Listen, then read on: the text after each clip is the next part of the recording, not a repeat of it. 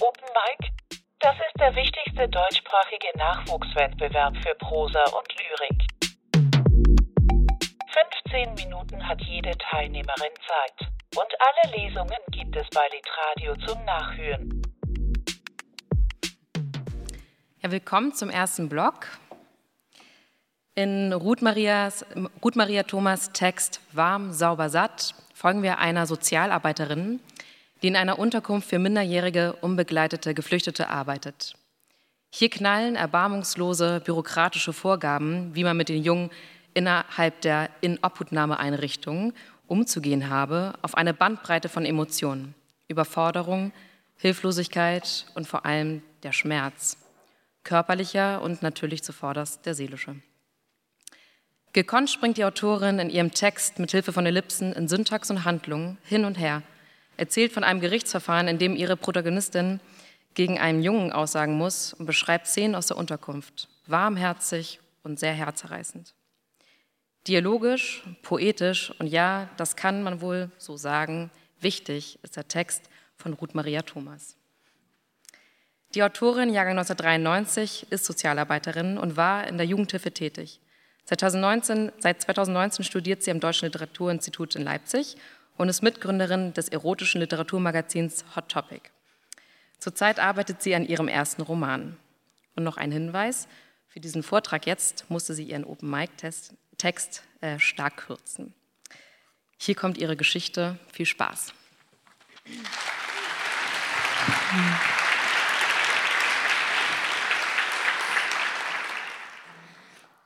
Vielen, vielen Dank.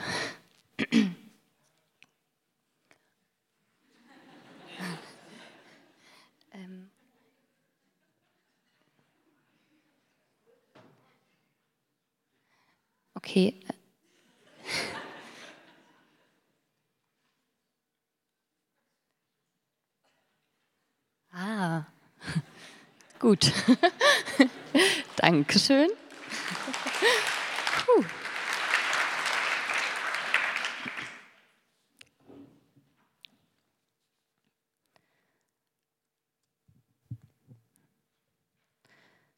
Warm, sauber, satt. ASD, Allgemeiner Sozialdienst. IOE, in Obhutnahmeeinrichtung.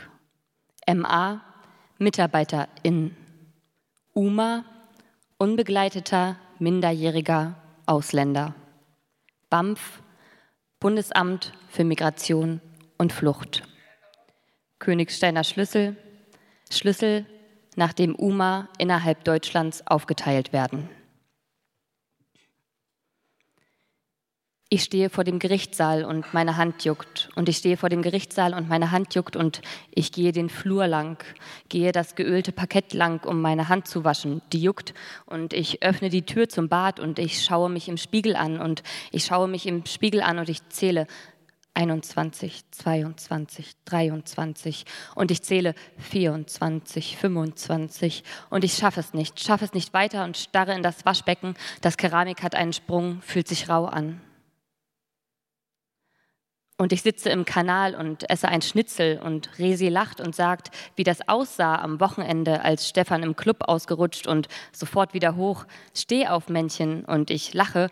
Und das Schnitzel schmeckt echt gut, obwohl nur acht Euro und alles voller Rauch in dem Laden hier. Und jemand kommt rein und ich erschrecke.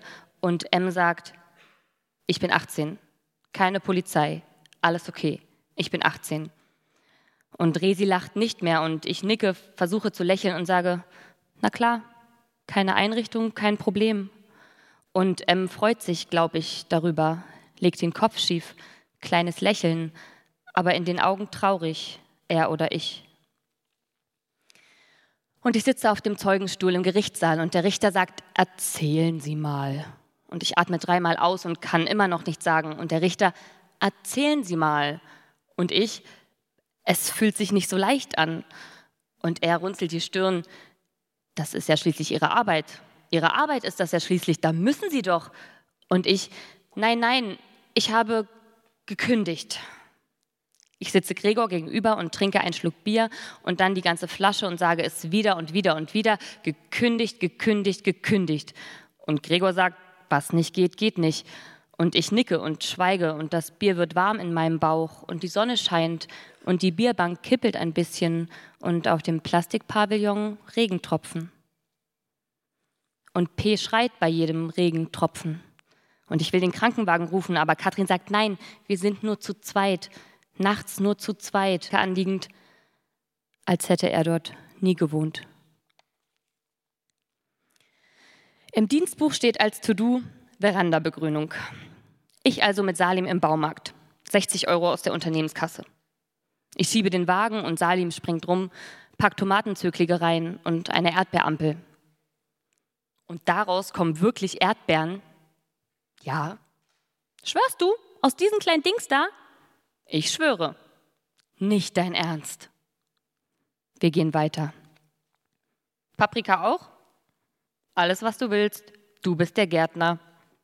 Ich bin der Gärtner. Salim bleibt vor dem Lavendel stehen und sieht zu mir. Und ich lächle, weil ich den Lavendel sehr schön finde. Und er stellt den Topf zu den anderen Pflanzen in seinen Korb. Und er bleibt vor den Margariten stehen. Und ich lächle wieder, weil ich die Margariten auch sehr schön finde. Aber er sieht nicht zu mir, streicht über die Margariten und keiner von uns sagt ein Wort. Und als er den Topf in den Einkaufswagen stellt, glasige Augen, er oder ich. Die Erdbeeren sind alle verschimmelt. Die Tomaten wurden was. Es hingen drei Stück an der Pflanze. Wir haben sie ins Rührei gegeben.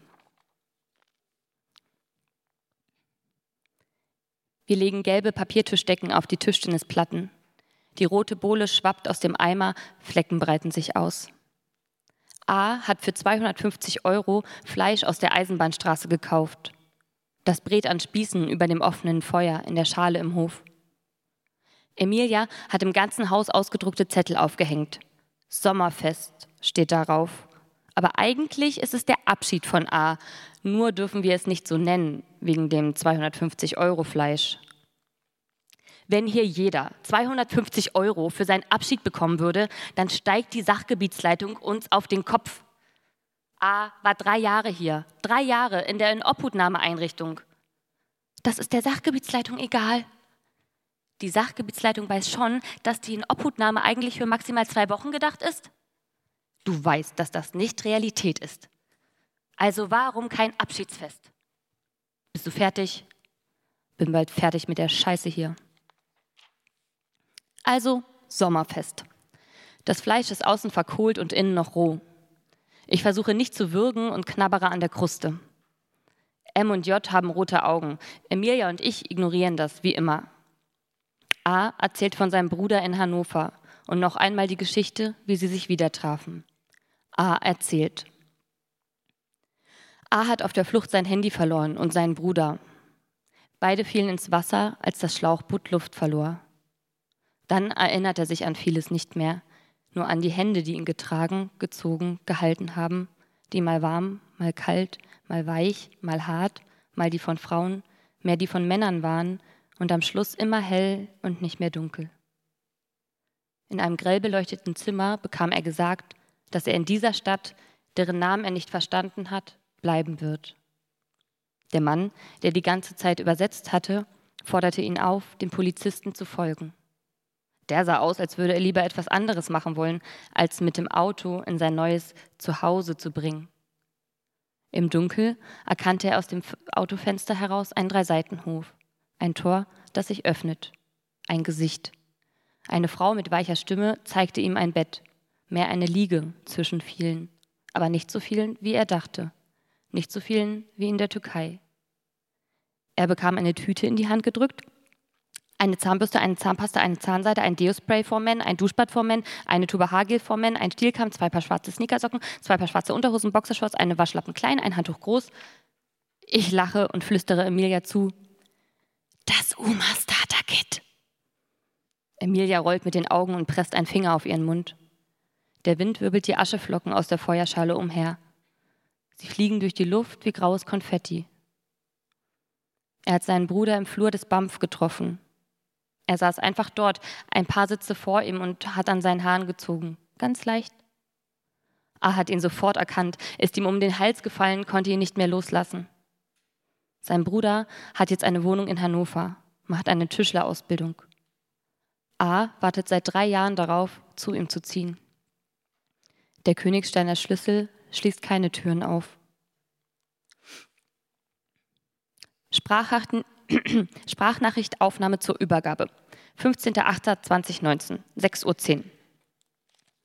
P ist nicht wach zu bekommen. Habe schon alles versucht. Er konnte ewig nicht einschlafen, hat geregnet heute Nacht. Probiert es bitte weiter, er darf den Termin nicht verpassen.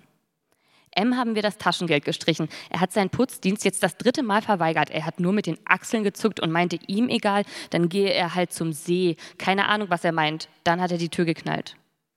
Salim ist heute Nacht um vier wiedergekommen. Vermisstenanzeige ist zurückgezogen. Hat nichts gesagt, nicht ein Satz darüber, wo er die letzten drei Nächte gewesen ist. Total verdreckt, der Junge. Haben ihn erstmal in die Badewanne gesteckt. Ach ja, und jemand muss heute mit ihm neue Unterhosen einkaufen gehen. Arzt, wie kann ich Ihnen helfen? Patientin, ich fühle mich nicht so gut. Arzt, wie fühlen Sie sich denn? Patientin, also mir geht's irgendwie nicht so gut. Arzt, warum denn nicht? Patientin, also fängt an zu weinen. Arzt, reicht ein Taschentuch. Patientin, also ich kann irgendwie nicht mehr schlafen und mir ist die ganze Zeit schwindelig und ich habe so Schweißausbrüche und Albträume von der Arbeit. Arzt, was ist denn so los auf Ihrer Arbeit? Patientin, es ist einfach vieles so schlimm. Arzt, was ist denn so schlimm?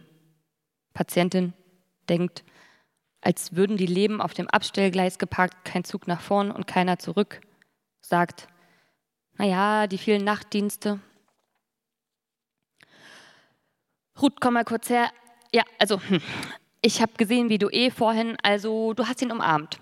Ja, pass auf. Äh, ich weiß, dass es schwierig ist. Ja, ich weiß, dass einer das leid tun kann, wenn sie weinen. Aber wir dürfen die Jungs nicht umarmen. Ich weiß, dass das schwierig ist, weil sie ja sonst niemand haben, der sie umarmt. Und das ist hart, ja, einfach niemand zu haben, der sie mal drückt und sagt, dass es schon wird. Also sagen, dass es schon wird, das kannst du ja, aber umarmen, das geht einfach nicht. Auch wenn sie ihre Eltern Monate, ach, jahrelang nicht gesehen haben, auch wenn sie erst 14 sind oder 13 oder 12, ja, auch dann nicht. Das können wir einfach nicht machen. Auch wenn sie gerade erfahren haben, dass sie ihre Mutter gestorben ist oder ihr Bruder verschleppt wurde, umarmen ist tabu.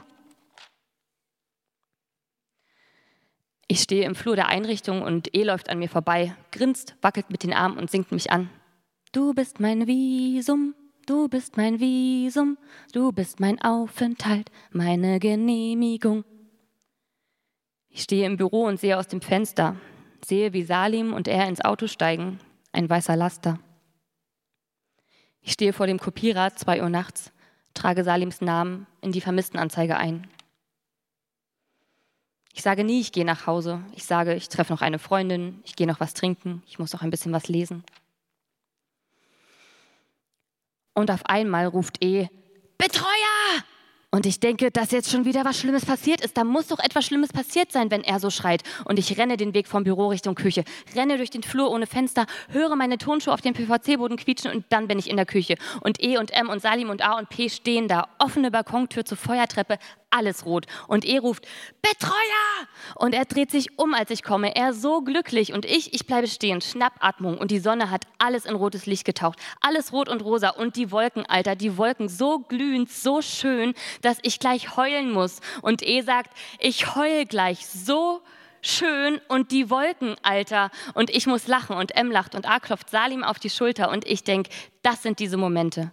Für solche Momente lohnt sich das alles. Diese Momente machen Sinn.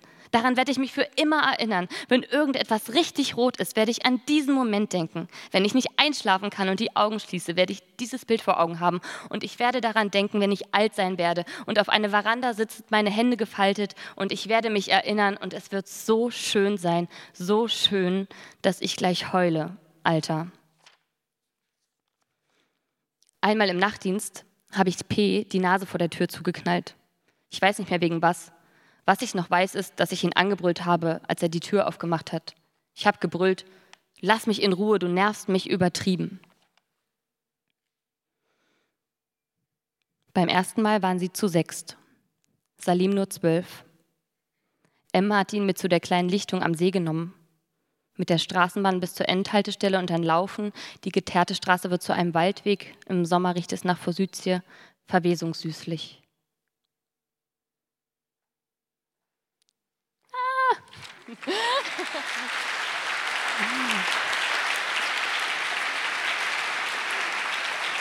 Dankeschön.